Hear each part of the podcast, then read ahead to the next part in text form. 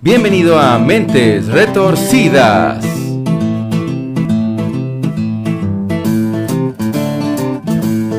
Comenzamos.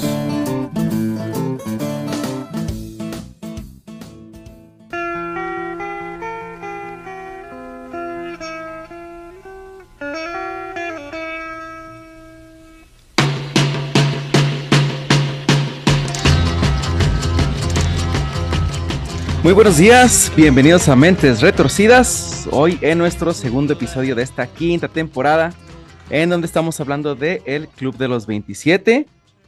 Pero antes de iniciar con el episodio del día de hoy, quiero saludar y felicitar a mi coanfitrión Memo. ¿Cómo estás, Memo? Muchas felicidades porque seguramente cuando escuchemos este episodio ya va a haber pasado tu cumpleaños, pero efectivamente es el día de mañana. Así que Memo, felicidades adelantadas o atrasadas, depende de cómo lo veamos. Ah, muchas gracias, Detson. Muchas gracias por tus felicitaciones. ¿Cómo estás, Memo? Saliendo de una enfermedad que me tuvo una semana ahí en, en vilo, pero ya, ya estamos saliendo, nomás. Todavía me escucha un poquito la voz, este, como falto, falto de voz, pero, pero ya, ya, ya estamos en el último día. Hoy la traes de a Barry White y nomás la voz. No, me hubieras escuchado como antier más o menos, ahí sí la traía de Barry White. Ahorita, ahorita más bien no sé, la traigo de eh, Homero adolescente o no sé qué yo, pero Yo pensé que había sido porque habías empezado ya a celebrar desde ayer, Memo. ah, no, no, no, no. Oh, te digo, tuve toda una semana de enfermo, cada día amanecía con un síntoma diferente y como que el punto conector era la garganta. Un día amanecía con voz de Barry White, te digo, otro día amanecía con voz más, más delgadita, otro día con voz más varonil y, y ahorita ya casi que no tengo voz, pero Toda- todas juntas. todas juntas sí. No, hombre, Memo, pues bueno, aliviánate, felicidades una vez más. Y pues vámonos, vámonos arrancándole con el tema del día de hoy porque hoy se pone bueno, porque vamos a hablar de varias teorías de conspiración, Memo. El día de hoy tenemos teorías de conspiración con el caso. Así, vamos a Sí, hablar de cultos satánicos y de ovnis, eh, Illuminatis y por ahí, por ahí a lo mejor tendrá algo que ver, pero bueno, eh, no nos adelantemos, vámonos, como diría Jack el Destripador, vámonos por partes. unos. Así que pues vamos arrancándole porque el día de hoy vamos a hablar de una piedra rodante, Memo, y no las de Alex Lora. No vamos a hablar de las piedras de Alex Lora, que esas sí ya están como aguacates. Ya no muy sólidas que digamos. Hoy vamos a hablar de una piedra rodante londinense que Ya muy seguramente ya sabes exactamente, ¿sí? Pues vamos a hablar de, de Brian Jones el día de hoy, miembro fundador de los mismísimos Rolling Stones, que bueno, pues ya iremos viendo qué pasa con él, pero pues que sí fue un tema ahí bastante, pues curioso por todo lo que se suscita después de pues ya su muerte, ¿no? Que precisamente sucede igual a los 27 años. Y pues bueno, vámonos descubriendo qué pasó con él. Vamos, Pero vamos a teorizar. bueno, vamos a empezarle, pero vamos, vamos regresando para que entendamos primero todo el contexto de Brian Jones, pues vámonos a su niñez. Vamos viendo cómo crece Brian Jones y pues cómo se da el inicio de su carrera musical y pues cómo es que llega a los Rolling Stones, ¿no? ¿Qué pasó ahí? ¿Qué, cómo se fundó? ¿Qué sucedió? Porque esta es una historia que no mucha gente sabe, e incluso yo no la sabía hasta que ya me puse a investigar y ya te das cuenta de todo el contexto, ¿no? De todo lo que pasa. A ver, yo de entrada tampoco sé, así que a ver, Bueno, pues platícame. se- seremos nuevos en esto, digo, yo ya lo leí, pero bueno, fuimos nuevos, fuimos nuevos el Fuimos. día. Fuimos nuevos, porque ahorita no, ya estamos bastante mayugados también. Exactamente. Déjame entonces, te platico, Memo, que Brian Jones creció siendo un niño, pues, eh, súper creativo, pero pues además esa creatividad venía con bastantes, pues, travesuras, ¿no? Pues yo creo que va de la mano uno con el otro, porque pues era un niño bastante activo, pero pues bastante travieso, el buen Brian no, Jones. uno no puede ser creativo sin, sin ser este experimentador. La, la experimentación te lleva a la travesura. Así Entonces tiene que no, ser, no hay una sin otra, sí. sí, así tiene que ser. Y pues con Brian Jones, pues no fue la excepción, así que pues ya sabes, sus papás dijeron, ah, cabrón, a ver, ¿qué hacemos con este niño? Porque trae mucha energía y anda haciendo muchas maldades. Así que, pues bueno, lo que hicieron es, vamos a meterlo a clases de, de piano. Y a los seis años, Memo, pues Brian va, empieza a ir a clases de piano y empieza a tomar sus clases con un profesor que pues realmente lo que decía el profesor era que pues era muy chiquito para iniciar porque su mm, madurez psicomotriz pues no estaba tan fina como para empezar a tocar un instrumento como el piano, que podían empezar probablemente con la flauta, con algún, algún instrumento de este tipo, pero Mm. no. Y el profesor se da cuenta a los pocos semanas de que Brian Jones empezó a tomar clases, que el güey era un superdotado y que a los pocos meses ya incluso él estaba escribiendo sus propias partituras, güey, Ay, güey. a los seis años de edad. A los seis años. Yo ni las entiendo, cabrón. No. Bueno, si lo que si lo que quieres es hacernos sentir mal, pues ya no lograste. Bueno, es que somos músicos empíricos, ¿no? Empíricos, es Empíricos. Eh, así, así somos, o sea que así como lo escuchas, ahí vámonos, así le das. así, tum, tum, tum, tum, tin. Ándale. El tundata, mientras no sea el tupa tupa, el tundata está bien, Memo. En fin, bueno, pues total que ya empezaba a escribir sus propias partituras y obviamente sus papás, pues bien sacados de pedo, güey, porque el profesor les decía, es que este güey es un pinche erudito. Bueno, vamos a enseñarle nuevos instrumentos, güey. Entonces Mm. del, del piano se pasaron ahora sí a la flauta, luego después al clarinete, después al saxofón y finalmente pues a su instrumento favorito que fue pues la guitarra. Y en todos ellos destacó muchísimo, muchísimo. Bueno, la cosa es que pues Brian cursó su escuela brillantemente, la escuela primaria, con calificaciones pues excelentes, pero aquí la cosa es que su actitud pues dejó mucho que desear, porque como ya decíamos, ¿no? O sea, pues a, lo mejor académicamente te iba muy bien, pero ya en el aspecto disciplinario, a lo mejor en la escuela primaria, pues no le fue tan bien como pensaban, ¿no? Aún así Ujú. traía mucha energía este güey. Sí, pues para, ya sabemos, ¿verdad? Para el modelo educativo donde tienes que ser portado obedecer órdenes y seguir por la línea que te marcan, pues obviamente no encajaba. Sí, ya, imagínate en Londres de los 60, bueno, en este caso que fue de los, probablemente de los 40 o, o de los, este, pues sí, de los 40 porque pues él, Ventas, sí. sí, él nace por ahí más o menos en estas, en esta época, ¿no? Por ahí de la Segunda Guerra Mundial. Él nació en el 42. Imagínate, pues bueno, de chiquito le tocó una, así súper estricto, ¿no? En, en cuanto a la disciplina, por todo lo que vivieron ahí en la Segunda Guerra Mundial. Sí, como Roger Waters, ¿verdad? Que luego lo plasmaría acá en, en The Wall. En The Wall, sí, imagínate. Bueno, pues el- obviamente el impacto para ellos, pues, y más en Londres, que les tocó Sí, feo, feo, feo, pero bueno. sí. Bueno, estar en la primera línea casi. Sí, a sus cuatro o cinco años, órale. Órale, al, al escuadrón de kamikazes, a los niños acá. Todavía les queda el pinche cascote bien grande, güey. Ay, güey. Bueno, pues total que este güey, pues fue suspendido en varias ocasiones de la escuela y cuando los padres se acercaban a hablar con sus profes, eh, pues se daban cuenta de que estos le quedaban, pues, chicos a, a las capacidades intelectuales de, de Brian, güey. O sea, cuando hablaban con él, como que los profes pues no podían intelectualmente con Brian y por eso él pues tomaba esta actitud de rebeldía, ¿no? Porque pues a lo mejor terminaba muy pronto sus actividades o, o a lo mejor ya sabía lo que ellos intentaban enseñarle y pues decía, bueno, pues qué chingos hago, ¿no? Pues güey, no, no me dan batalla intelectualmente. Entonces por eso era muy desmadroso. Sí, pues el aburrimiento, ¿no? Que, que conduce a todo este tipo de, de personas pues, muy altamente creativas e inteligentes.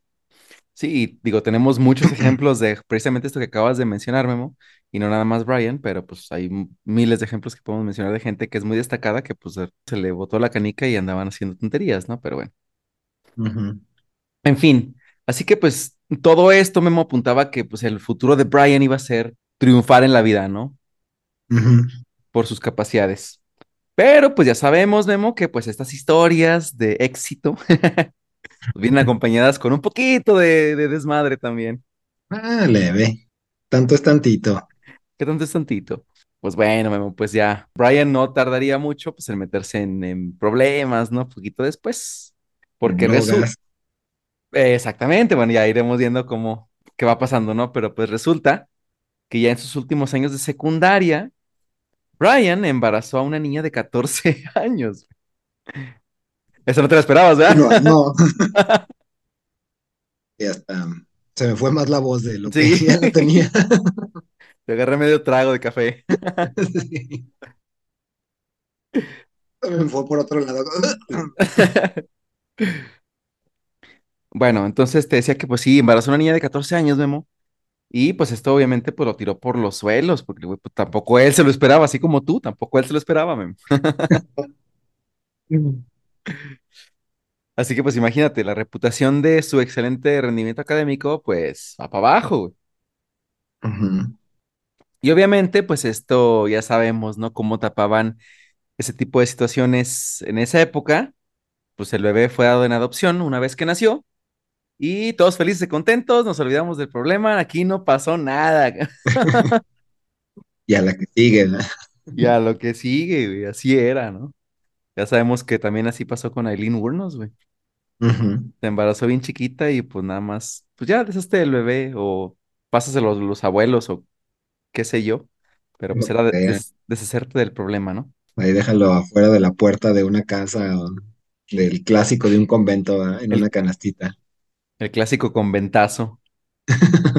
Pregúntale a Candy Candy. Ándale. Bueno, pero estamos en otro tema, ¿no? Ya luego hablamos de anime y todo esto. Luego, luego hablaremos de Candy Candy. Eh, que también es una, podcast. que también es una historia bastante, hijo, pero bueno. Eh, Y, y tiene como 12 años, creo, Candy Candy. También guerra y amor y muerte. y. Sí, güey, pobre, pero bueno. En fin, Pobre. pobre de todos los que vimos Candy Candy también, güey, traumados. Sí. Pinche Rosa de Guadalupe le quedó corto, pero Ah, no, manches. Vela. sí, no, cañón. Candy Remy. Que no haya visto Candy Candy, vaya inmediatamente a verla para que llore un rato. Mucho rato, más bien. En fin, Memo, pues como el escrutinio pues no perdona, la presión hacia la familia de Jones pues fue de- demasiada y tuvieron que mudarse de, eh, del lugar donde vivían, que era un pueblito muy chiquito, hacia la ciudad de Londres en 1962.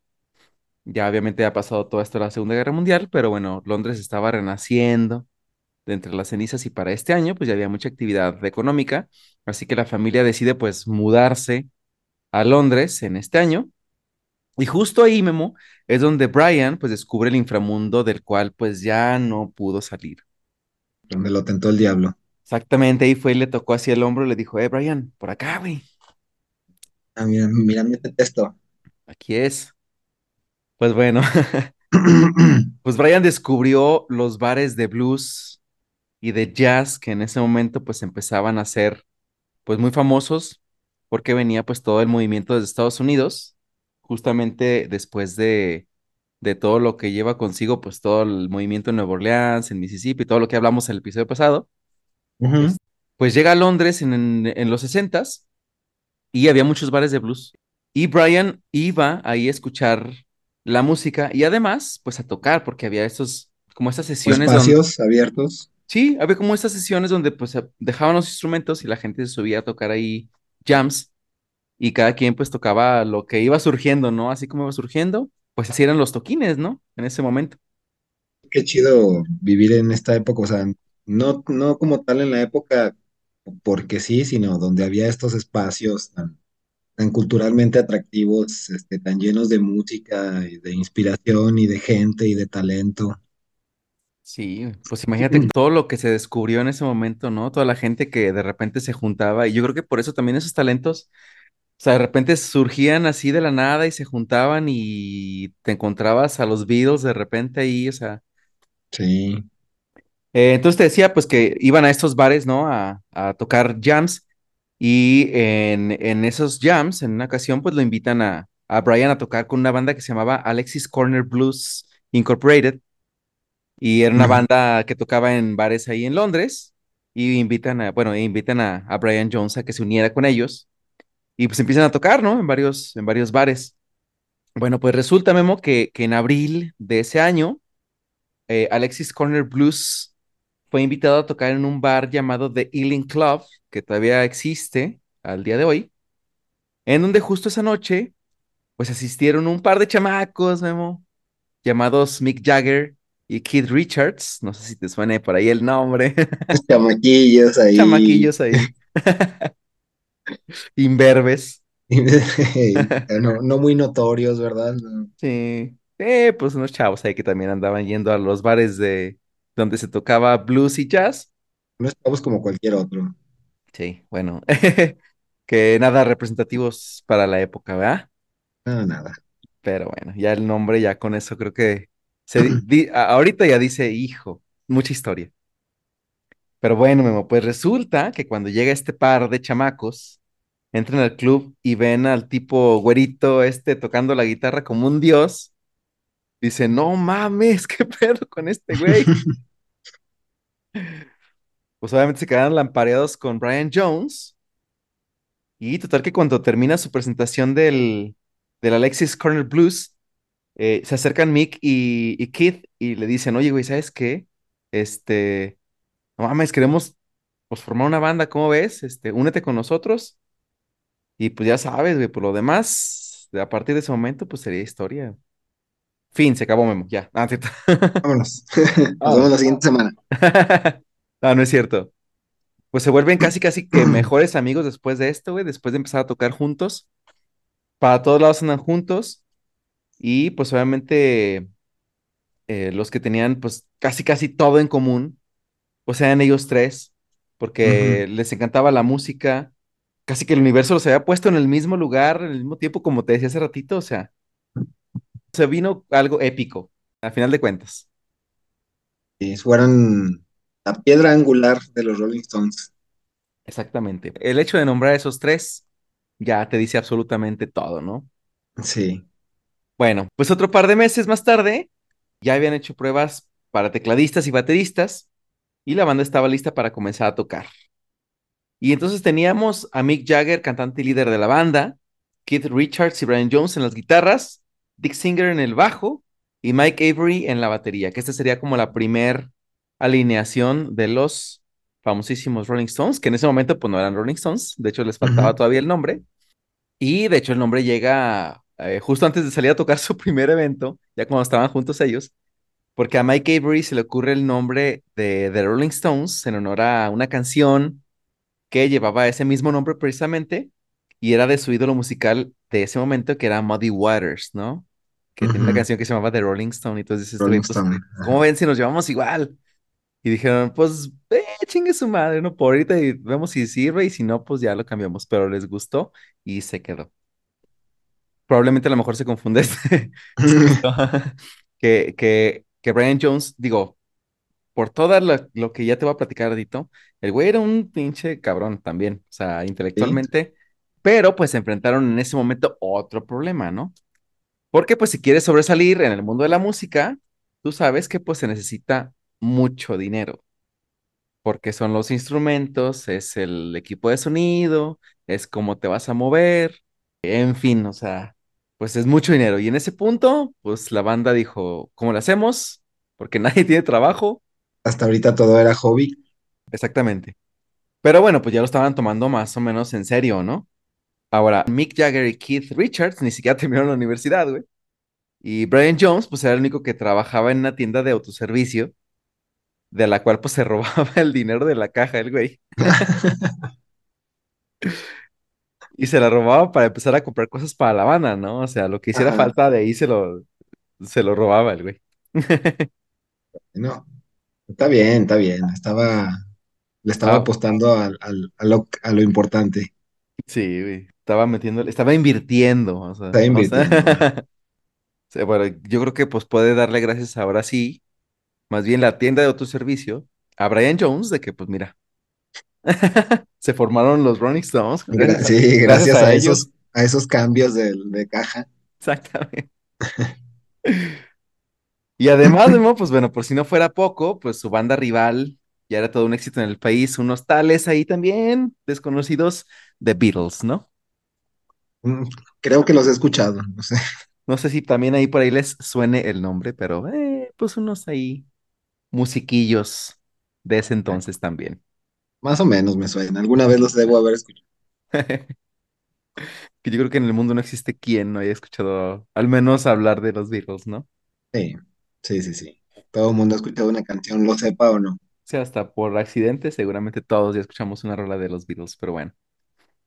Pues entonces, Memo, pues llegó la oportunidad para The Rolling Stones cuando en un toquín, Andrew Oldham contactó a Eric Easton para ir a verlos actuar en un pequeño bar y inmediatamente en cuanto tocaron, empezaron a tocar y estos güeyes se quedaron también fascinados con ellos. Dijeron, no mames, de aquí somos, vamos a ofrecerles un contrato a estos güeyes. Y digo, para no hacer la historia tan larga, porque no vamos a narrar la historia de los Rolling Stones, bueno, pues pronto comenzaron a grabar y se presentaron incluso con Ed Sullivan, ¿no? Que es un show por ahí de los 60, 70, bastante conocido también, el show de Ed Sullivan, donde presen- se presentaban pues los bandas más importantes de la historia, ¿no? En ese momento. ujú. Bueno, Memo, pues la cosa aquí es que a pesar de su inminente éxito, Brian Jones y Mick Jagger pues se empezaron a llevar mal, güey. Sea, empezaron a tener como problemas porque ambos querían tener control creativo de la banda. Mm, Pues eran dos eruditos que los pones juntos y pues aparte líderes, imagínate, explosión total. naturales. Y además, Memo, pues pronto Keith Richards se unió también a la pelea. Dijo, a ver, chinga, pues yo también quiero. No me dejen atrás, sí. Pues incluido. tres genios ahí, güey, queriendo pues tomar la batuta de lo que pasaba con la banda, pues estaba cañón. Richards acá de necesitamos más dinero para drogas. Yo no sé, saquen las drogas. Al menos un 60% tiene que irse en drogas. Eso sí. Eh, primero vamos a discutir cuánto de, este dinero que tenemos aquí lo vamos a destinar para la droga. Luego ya después vemos instrumentos y Sí. transporte. Sí, los instrumentos como sea, las drogas. Pues en fin, Memo, pues las grabaciones de The Rolling Stones parecían más luchas de la UFC y poco a poco, pues Mickey y Keith comenzaron a hacer a un lado a Brian, güey. Como que ten- ellos eran más cuates y eran los que habían ido a ver a, a Brian Jones. Entonces dijeron, a ver, ¿sabes qué? Este güey como que vamos haciéndolo a un lado. Pues bueno, Memo, resulta que todos esos madrazos de creatividad, pues al final de, de cuentas, pues dieron un fruto. Porque cuando sale su álbum debut de The Rolling Stones, pues superaron de en ventas a los Beatles, güey. Entonces imagínate qué tan importante fue esto en ese Sí, momento, ¿no? sí, sí, sí. Ahorita suena muy, muy casual, ¿verdad? Pero así es un madrazo. Ujú. Haber superado a los Beatles que eran todo en ese momento. Exacto, cuando los Beatles ya llevaban, ya tenían, de hecho, ya carrera, ¿no? Y ya, de hecho, ya eran número uno en las listas de Billboard en todo el mundo. Y que llegara una bandilla nueva y de repente, ah, cabrón, o sea, superas a la banda número uno del mundo, güey. Y imagínate, o sea, que también, digo, el, el ego que también te ha de, te ha de pegar primero. Y segundo, el ego de los Rolling Stones, pues hasta dónde se sube, ¿no? sí. Sí, sí, de por sí ya eran, digo, eran personalidades y con razón, este, céntricas por, por su mismo talento. Ahora con este reconocimiento, pues, pum, a las nubes derechito. Directito. Y entonces, efectivamente, pues con el éxito vino el dinero. Y con el dinero, pues llegaron las malditas drogas, Memo. Ahora sí llegó el verdadero protagonista de esta historia. Y ahora sí empezamos. Porque los problemas entre la banda, pues no paraban. Y Brian simplemente, y como Kalimba, tocó fondo, Memo. Ay, güey. Ay, Yo cabrón, pensé que bueno. ibas a decir algo de la puerta trasera o algo así. No, no me Ay, quiero, no, no, no me quiero meter en Sí, problemas. sí, no, ya, perdón. No, no, pues nomás tocó fondo.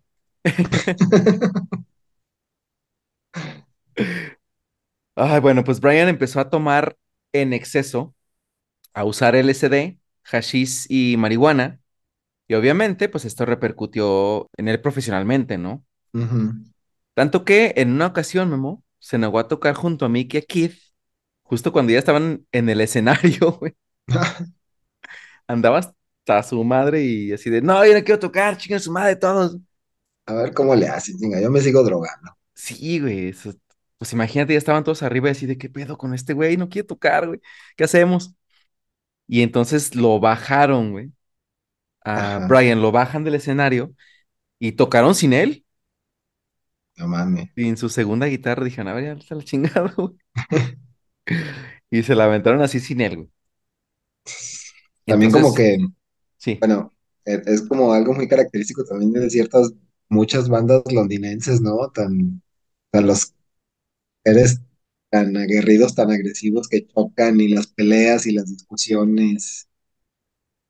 pues es que, híjole, no sé, yo creo que eran demasiado, pues buenos, güey, no sé, eran gente tan cabroncísima intelectualmente y musicalmente que pues todos querían tener el control de todo, ¿no? O sea, eran mentes que se peleaban, pero porque eran demasiado cabronas, no sé. Pues sí, sí, sí. No No. sé si sea eso, pero sí, digo, es como que algo, un rasgo muy característico de bandas muy talentosas. También, los pleitos, las diferencias creativas. Sí. eh, porque lo mismo sucedió con los Beatles, güey. O sea, entre Paul McCartney y John Lennon, pues no podían. Entonces, Egos, no, no cabían los egos de los dos en la misma banda. no, güey, pinches centro para ahí para grabar así en el estudio, güey, esos güeyes así juntos, no querían estar. Yo grabo primero y luego tú, güey. Ok, ok, bueno. Bueno, Sí, güey, bueno, pues total que pues, acá les pasó lo mismo, pero pues obviamente, pues como banda estaban pues frustrados, ¿no? Porque pues no sabían cómo controlar a Brian, quien ujú, finalmente pues se echó la soga al cuello pues él solito, güey. Pero en el 67, justo el 10 de mayo, pues la policía entra al departamento en una redada ahí, el departamento de Jones, y encontraron mucha, pero mucha marihuana, Memo. Y cuando digo mucha, es mucha, ¿verdad? Sí, no, no, no se imaginen una bolsita, no. Había mucha marihuana. Para consumo personal. Eso decían, pero pues quién sabe, ¿no? No, y sí, lo peor de todo es que sí. Digo, en las fiestas de Brian Jones había de todo, así que, pues quién sabe, ¿no? Pero digo, al menos eran de, era de él, eso sí. Quién sabe si regalaba, pero era demasiado, demasiada marihuana la que encontraron. Que igual por ahí surge una teoría de esto, pero bueno, te la vamos a platicar. Pero en fin, pues esto obviamente, pues es eh, la lápida que coloca la tumba de Brian Jones con los Rolling Stones, porque pues Brian fue detenido por posesión de sustancias ilegales y pues fue sentenciado Memo a nueve meses de prisión Sin embargo, pues Brian apeló a su sentencia y la pudo reducir su condena, Memo, y fue puesto en libertad condicional nada más, Ok. para que no, digo, pues no perdiera, digamos, como sus, pues, sus conciertos con los Rolling Stones. Le dijeron, bueno, pues libertad condicional, ¿no? Si vuelves a reincidir, ahora sí te va a ir mal. Nomás no se vuelva a drogar. ¿eh? Pero No, no, pues claro, no, claro que no. ya, ya sabemos, ¿no? Sí. Pues obviamente Brian, pues no, no mejoró. Al contrario, creo que el- se fue más para abajo. Había antes, antes de salir de la comisaría ya estaba aprendiendo. No se preocupe, déjame nomás este- El último, güey. el último ya, para ya tranquilizarme. Nada, qué chingados, pues. Total que este güey no mejoró y la policía volvió a llenar su departamento y una vez más, droga por todos lados, Memo. Les dijo, pues si no es gripa, oficial, ¿qué quieren que haga? Efectivamente, dijo, eso ya no se quita. Y además, pues nadie se ha muerto de un pinche pasón, pues no se preocupen, yo voy a estar bien. Pues sí, usted, us- usted sí, pero los demás. Pues encierran a Brian Jones de nuevo, lo detienen y pues de aquí en adelante, Memo, ya no hubo marcha atrás. Eh, en 1969, dos años después, su novia, se llamaba Anita Pallenberg, lo dejó para irse con su compañero de banda, Keith Richards. güey. Y Se la quitó, eso sí cala. imagínate. Pues bueno, pobre Brian, no, Digo la chava, estoy, estoy cansado de que seas un drogadicto. Mejor me voy con Kit. eh. Uh, güey, pues, Ah, bueno, buen, buen cambio. ya sé. Híjole, quién sabe si le fue o se fue con uno peor o igual. Saltó de la sartén al fuego. Sí, güey, no manches. Pues tal que el pobre Brian, pues ya no veía lo duro, sino lo tupido, güey.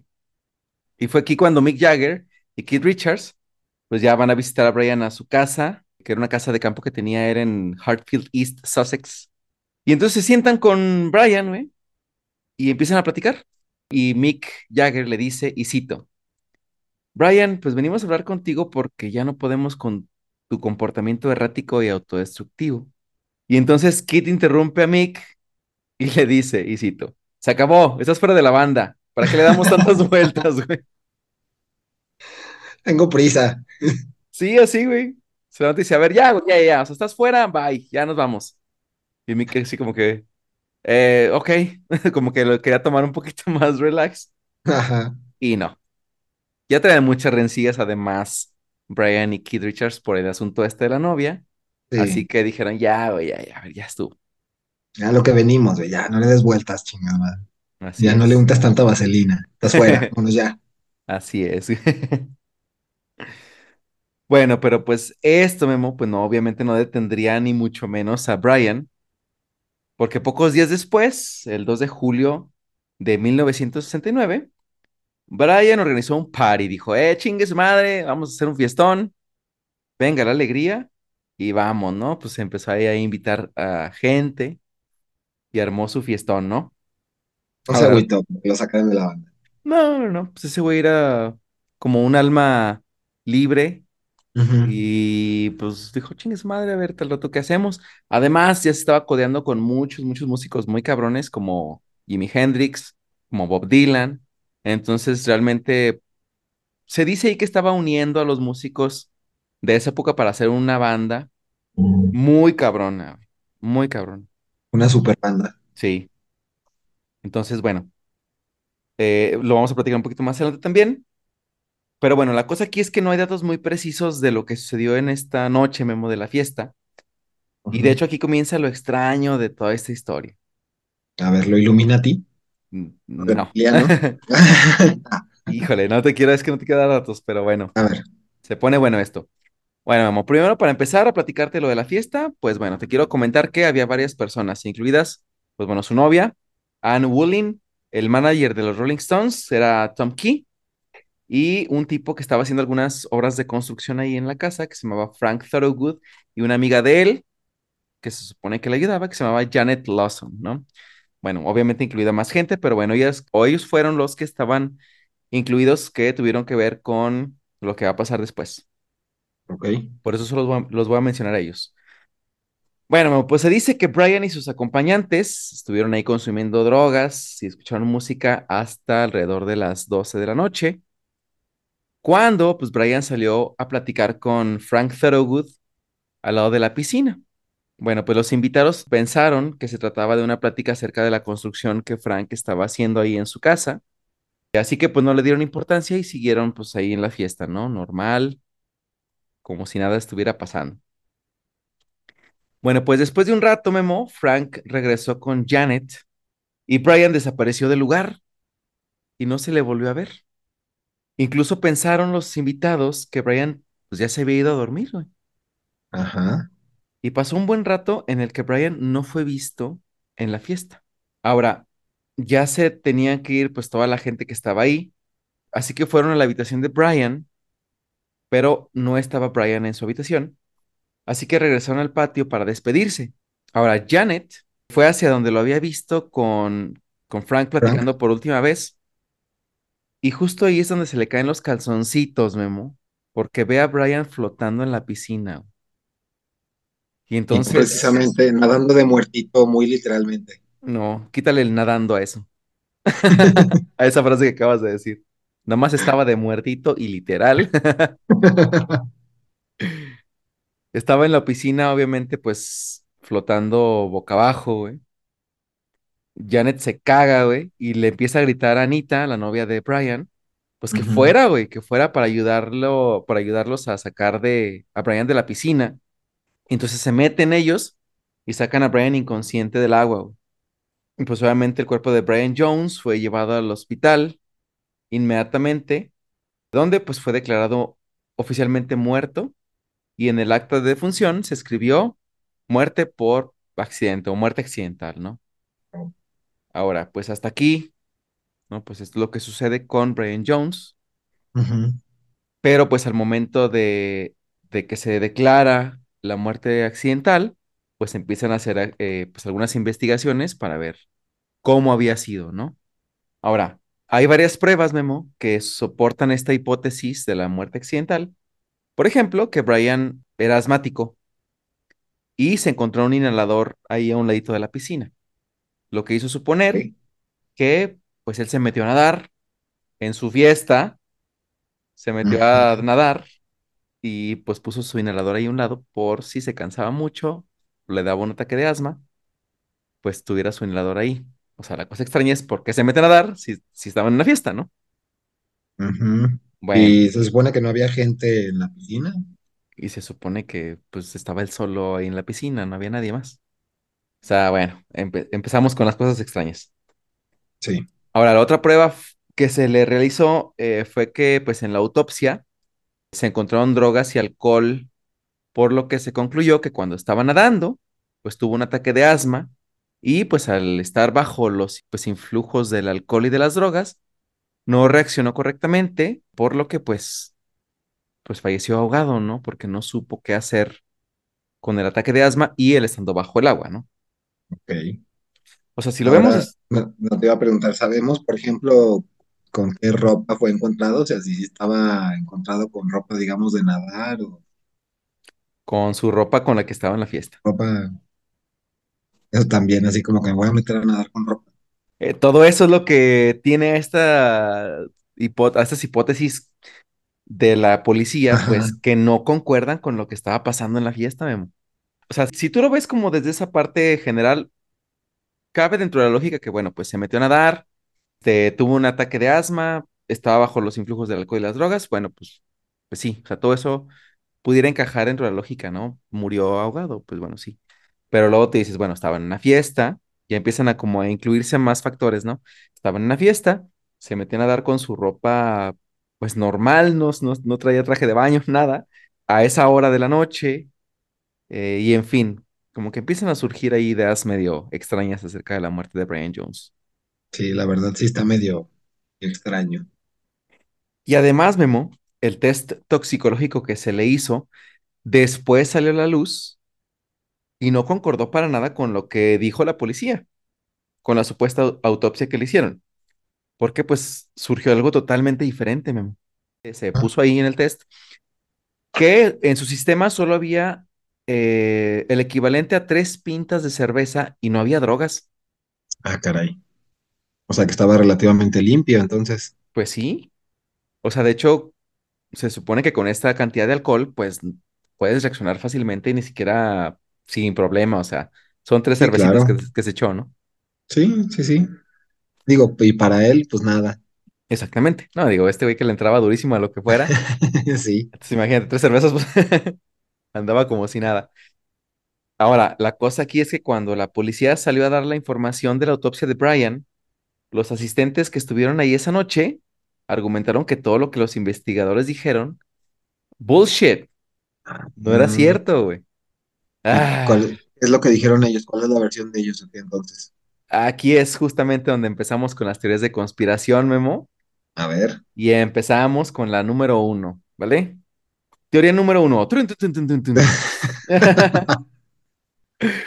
Venga. Bueno, la primera teoría, Brian Jones no se ahogó, sino que fue asesinado por Frank Thorogood, el constructor. Bueno, Frank el constructor, Frank el constructor, el papá de Bob. el papá de Bob. Bueno, pues el primer oficial en, en llegar a la casa de Brian esa noche fue un tipo que se llamaba Albert Evans, quien lo primero que hizo fue entrevistar a las personas que estaban obviamente ahí en la casa, ¿no? Para ver qué pasó. Bueno, pues todos comentaron que la última vez que vieron con vida a Brian fue cuando estaba ahí junto a la piscina platicando con Frank. Aunque pues no parecía una charla muy normal, sino que más bien parecía una discusión, Memo. Estaban ahí los ánimos medio exaltados. mejor platicando de dineros, me debes, te hice, falta, bla, bla, bla, bla. Exactamente. Porque resulta, Memo, que la discusión se estaba, que estaban teniendo ellos era porque Brian le estaba despidiendo a Frank. Ah. Pues pudo haber Porque, sido de a mí nadie me despide, cabrón. Ah, quién sabe, ¿no? Quién sabe. Ajá. Porque se supone que el trabajo que hizo Frank estaba mal hecho, no lo hizo bien y se le cayó una parte de la, de la construcción. Y Frank le estaba exigiendo a Brian seis mil libras que se le debían por su trabajo, pero Brian dijo, ni madres, güey, o sea, ¿por qué te voy a dar dinero si además, pues, pinche construcción que me hiciste ya se cayó? Ah, mal hecha, sí. Ajá, y además ni siquiera tengo dinero aquí, cabrón, chinga madre. Ya me lo metí en pinche marihuana. Aquí, aquí tengo puras drogas, ya, ya todo lo invertí. Que además, Memo, bueno, si lo transformamos a las libras del día de hoy, pues serían más de cien mil libras. Ay, canijo. O sea, No, no manches, A la nota. Sí. Pues bueno. Eh, ahora, la, la policía comenzó a investigar a Frank, eh, obviamente como primer sospechoso de asesinato, pero pues no se le encontró ninguna prueba para inculparlo y se le dejó ir libre y de hecho no se le volvió a, a- a interrogar jamás. Mm, mira qué sospechoso me parece. Ujú. Entonces ahí tenemos la teoría de conspiración número uno, ¿Mm? que fue que pues fue asesinado por, por Frank Thorogood, Ok. ¿no? Bueno, ahora Muy mu- plausible me parece, pero a ver, la des- que sigue. exactamente muchas de las historias de los asistentes concuerdan con esta historia, que pues obviamente nadie lo vio, pero pues qué casualidad que regresa Frank a la fiesta, a Brian no se le volvió a ver y después se le encuentra, cuando ellos ya se iban, Frank y, y Janet, se le encuentra pues muerto flotando en la piscina, güey. Bueno, bueno, bueno, bueno, sospechoso. Vamos a la teoría de conspiración número dos, Memo, que es que la policía ocultó pruebas en la investigación sobre la muerte de Brian Jones. Ok. Ok, vamos a ver esta otra. Bueno, pues se dice que Brian Jones fue un chivo expiatorio, Memo, y así mandar un mensaje a la juventud de los años 70 que abusaban del uso de las drogas, el alcohol y el sexo. Resulta, Memo, que la Ajá. policía sabía que Brian había sido asesinado por Frank Pero pues una persona como él, quien a pesar de su despido de los Stones, ya se codeaba con grandes personalidades de la música, como te he dicho, como Jimi Hendrix, Bob Dylan y los mismos Beatles, pues era Ajá. conocido por todo el mundo. O sea, era una figura muy conocida, ¿no? Bueno, Sí. pues además no podemos olvidar que Brian Jones era una persona pues muy problemática, era una persona de hecho non grata por la policía y con sus antecedentes de allanamientos en los cuales se dice que fueron orquestados por la misma policía y que la droga que se encontró ahí fue plantada en su departamento. Ah, ok. O sea, como que ya la habían agarrado de chivo expiatorio y como esto, esto nos va a servir para mandar un mensaje a toda la juventud descarriada. Exactamente, bueno. Ahí va, ahí va la teoría. Así que bueno, pues el hecho de utilizar esta muerte de Brian como un mensaje hacia la juventud, pues no sonaba tan descabellado, ¿no? Para la policía. Así, según ellos, podían controlar a las masas a través del miedo de la muerte de Brian y decir, ya ven, cabrones, sigan los pasos de este güey y les va a ir muy mal. Y además, esa pinche música es satánica. Al final, ¿verdad? Ya, ya se había terminado el mensaje. Y la música satánica. Sí.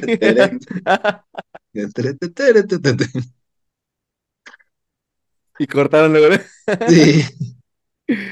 Sí, güey, según la policía, la juventud estaban hechizados por la música satánica del, de los setentas, güey. Ah, Incluidos, pues ya sabes, este, pues Jimi Hendrix, los Beatles, Rolling Stones, los que tú me digas, ¿no? Estaban dejándose tentar con el diablo y estaban dejando de cumplir a su deber sagrado de servir a su nación, ir a matarse a la guerra, beneficio de unos poquitos, ¿verdad? ¿Cómo es posible que ya no nos hagan caso y no se quieran ir a la guerra? Chingue su madre. Esto debe ser obra del diablo. Esto es del diablo, ni más ni menos. Pinche diablo, te digo que ese güey con su revista Vanidades, sentadito en su sillón, leyendo, tranquilo, y ¿para qué lo meten? ¿Qué chingón les ha hecho? Ay, güey. Pues en fin. Entonces. Memo, de acuerdo a esta teoría, la generación conservadora pues presionó a la policía, Ajá. quien encubrió el asesinato para mandar este mensaje a la juventud para que dejaran de consumir drogas, alcohol y tener sexo desenfrenado y escuchar pues obviamente esta música del diablo o les auguraría pues el mismo destino que a Brian Jones. Mejor vayan, mejor vayan a la guerra a, morir con gloria por su país. Venga, por favor, alístese al ejército y vaya a la guerra. Defienda, defienda a la nación, que es lo primero. El policía que estaba leyendo el, el statement, ¿verdad? Y, por déjense, aléjense de todo este mundo de, de música, de drogas, de sexo, de orgías. Y yo, "Ay, qué rico, Y de, ¡ay, qué rico! Ahorita vengo. ¿Eh? God save the queen. Ay, cabrón. Bueno, pues teoría de conspiración número dos, Memo. Ok, va, check. Y vámonos a, a la tercera y última. ¿Ah? Teoría de conspiración número tres. Mick Jagger y Keith Richards mataron a Brian Jones. Ya sabía que iba a tener que ver con ellos. Sí. Eh, me imagino que va a ser algo así como que lo mandaron matar, ¿verdad? Se dice, Memo, Ajá. que después de ser expulsado, Brian Jones empezó a codearse con los músicos más grandes de, ese, de esa época para, como te decía, pues crear una banda eh, de la cual él fuera el líder, pero codearse con, pues obviamente, Bob Dylan, miembros de The Beatles, Jimi Hendrix, que en ese entonces también estaba, pues, en el pináculo de su carrera. Y entonces se dice que él tenía los derechos del nombre de los Rolling Stones. Entonces, iba a utilizar el mismo nombre de los Rolling Stones para crear su propia banda y Oh, dejar fuera a Mick Jagger y a Keith Richards. Entonces, de acuerdo a esa teoría, en los Rolling Stones hubiera estado Jimi Hendrix, Bob Dylan, Brian Jones y quién sabe quién más, ¿no? Pero al menos ellos tres estarían. Mientras Keith Richards y Mick Jagger hubieran tenido que formar otra bandita Quién de sabe nombre, cuál. quién sabe cuál. Así es. Entonces, se dice que Mick Jagger y Keith Richards mandaron matar a Brian Jones, pues con la policía, ¿no? Mandaron matar a Brian Jones para quitarle los derechos del nombre de los Rolling Stones y así ellos quedarse tanto con el nombre como con la parte de económica que le tocaba a Brian Jones. Porque también, no te lo menciono aquí, pero cuando firman este contrato, cuando van a verlo si firman el contrato, Brian Ajá. Jones fue el único que tuvo un contrato con más cantidad económica que los demás miembros de los Rolling Stones. Mm, Por eso te decía, era tan cabrón ujú, que él logró sacar mucho beneficio económico, mucho más que los demás miembros. De los otros. Y entonces, aquí en esta teoría lo que se, lo que se dice es que, pues, eh, le quitaron el nombre de los Rolling Stones y además la parte económica que le tocaba a Brian Jones con su muerte. Mm. Suena también algo plausible. Sí, sí, sí, sí. Bueno, o sea, puede ser, Pues, aunque se me hace demasiado rebuscado, o sea, pero ya sí lo son como que de muchas coincidencias también que dice puede ser, o sea, o más bien digamos que, que su muerte pues benefició a, a estos dos en cuanto a eso, en cuanto a que les dejó el nombre, en cuanto a que les dejó los beneficios económicos, entonces, pero a ujú. mí si, si me preguntas después de estas tres teorías, yo me quedo, me sigo quedando con la primera. Sí, digo, si les pusiéramos ahí alguna calificación, pues sí creo que iríamos como de, de más a menos, ¿no? Ajá, Pero bueno, o sea, quedan ahí y de hecho son teorías que se manejan, o se han manejado todavía hasta el día de hoy. ajá. A final de cuentas, la teoría real o la que se maneja como la realidad, lo que realmente se dio fue que pues murió ahogado accidentalmente, ¿no? Que creo que es la menos creíble de Eh, todas, sí, accidentalmente debido a drogas. debido a que se drogó y que no supo cómo reaccionar.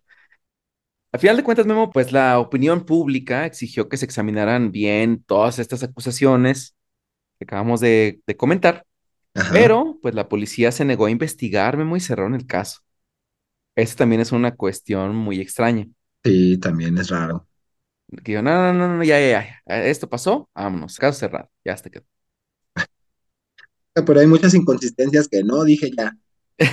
Oh, lo archivo con mi máquina de escribir invisi- Exacto. invisible y vámonos. En mi archivero también invisible y ahí quedó, guardado para siempre, ¿no? Pero bueno, de hecho, esto, esto pues, es una cuestión que hasta muy comúnmente sucede en este tipo de casos. Y de hecho, Memo, hasta el 2009, pues que serán 40 años después de que Brian fuera encontrado flotando ahí en su piscina, la policía reabrió el caso reabrió la investigación, pero así como que así cinco minutos fue así de, eh, sí, sí fue accidental, pum, otra vez, vámonos, cerrado. Nomás lo reabrí para ver si es cierto que había puesto eso. Sí, Sí, pues, ah, sí, sí, sí, sí está bien. Vámonos.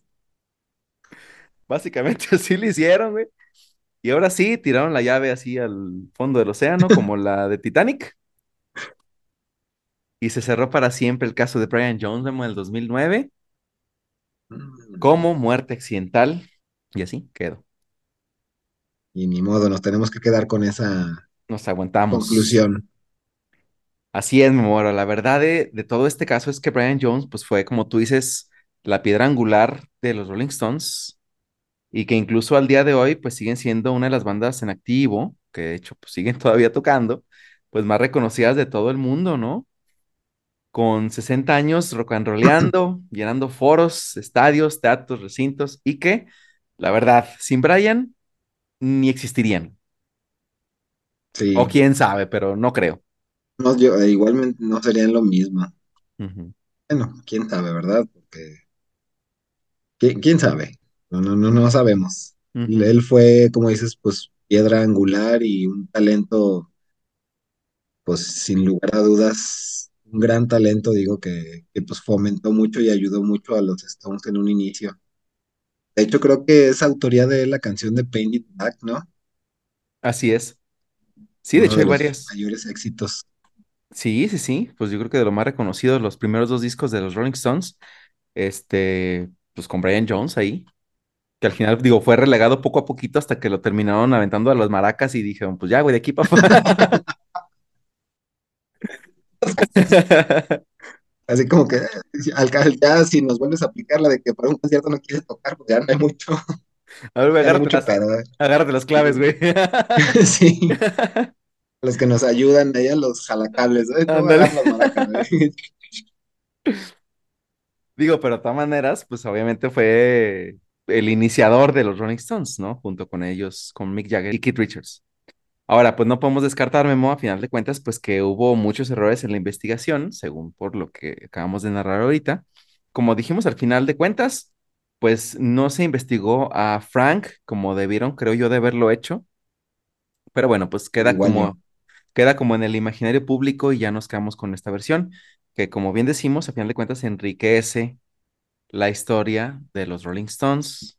Queda ahí como ya toda esta magia, todo esto, este, toda pues que la, leyenda urbana. Exactamente, que le da misterio y riqueza a la historia de los Rolling Stones.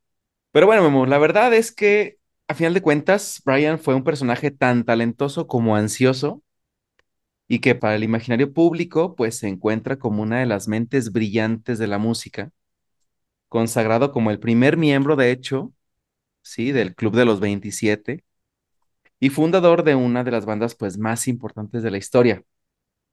Así que, Memo, yo te puedo asegurar que Brian Jones no murió ni accidentalmente ni fue asesinado, porque mientras la gente sigue escuchando a los Rolling Stones, Brian Jones está vivo y seguirá viviendo para siempre.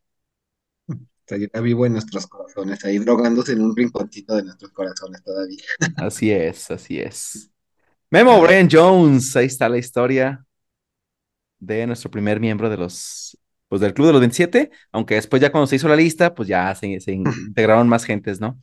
Eh, de atrás de su época y muchos de adelante de su época, pero bueno, él fue pues el primero básicamente, ¿no? Que, que abre la lista del Club de los 27 Y pues bueno, Momo, ¿cómo ves la historia de Brian Jones? eh, muy padre, muy padre por todo lo que hay alrededor. Pues obviamente la banda que fundó, que es de las más importantes, como dices, hasta ahora, para todo el movimiento del rock londinense. Y Sí. este, pues sí, una historia muy peculiar también. Y un mucho misterio alrededor de su muerte. Sí, hombre, bueno, tristeza por la pérdida de, de una de las mentes, yo creo, más brillantes de la música. Qué sí, lástima, pero pues así a veces tiene que ser para que sucedan o surjan otras ideas y movimientos y pues en fin, tenemos lo que tenemos el día de hoy por esas, por esas mentes. sí, así es. Algo que suele pasar también, ¿verdad? Y como que muchas bandas de estas. No sé, me viene a la mente Sid Barrett con Pink Floyd también, que es ahí en el viaje. Pues como tú dices, ya quién sabe, a lo mejor pasó eso para que ya después emigrar a lo que tuvo que ser y si él hubiera seguido, quién sabe en qué se hubiera convertido. No, no, no sabe, Híjole, nunca lo sabe. Pero en fin, termina uno con una sonrisota, ¿no? Digo, a nosotros que nos Sí, encanta la música, la verdad es que termina uno con una super sonrisa aquí. Este, muy contentos de escuchar, pues, las historias de lo que hoy conocemos como las bandas que al menos a nosotros, yo creo, Memo, tanto a ti como a mí, pues nos influenciaron desde chiquitos. sí, Pues bueno, ya tenemos un poquito más de conocimiento del, del cómo surgen estas, estas bandas, esta música. sí, cómo no. Siempre es muy interesante conocer las historias alrededor de. Así es, Memo. pues bueno, pues vámonos despidiendo el día de hoy.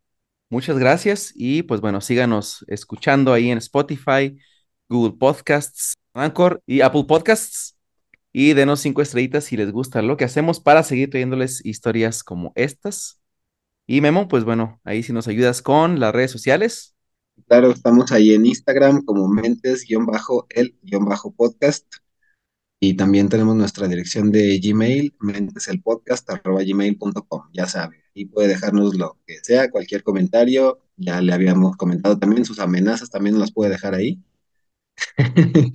Todo lo que guste ahí lo recibimos con amplio gusto. Así exactamente los leeremos. Y bueno, no olviden también a nuestros aliados en este podcast. Mi espacio en HB, las dos sucursales, tanto en Santa Mónica y en HB Norte, y también en el centro, en Plaza Patria, aquí en Aguascalientes. Y también vayan a, Facebook, a Instagram y a TikTok para que busquen ahí a Club de Guateque, movimiento de consumo eh, de alimentos local aquí en Aguascalientes. Si no saben qué comer el día de hoy, día, no sé qué día sea cuando lo escuchen, pero pues el día de hoy, si no saben qué comer, seguramente Club de Guateque encontrarán muchas opciones.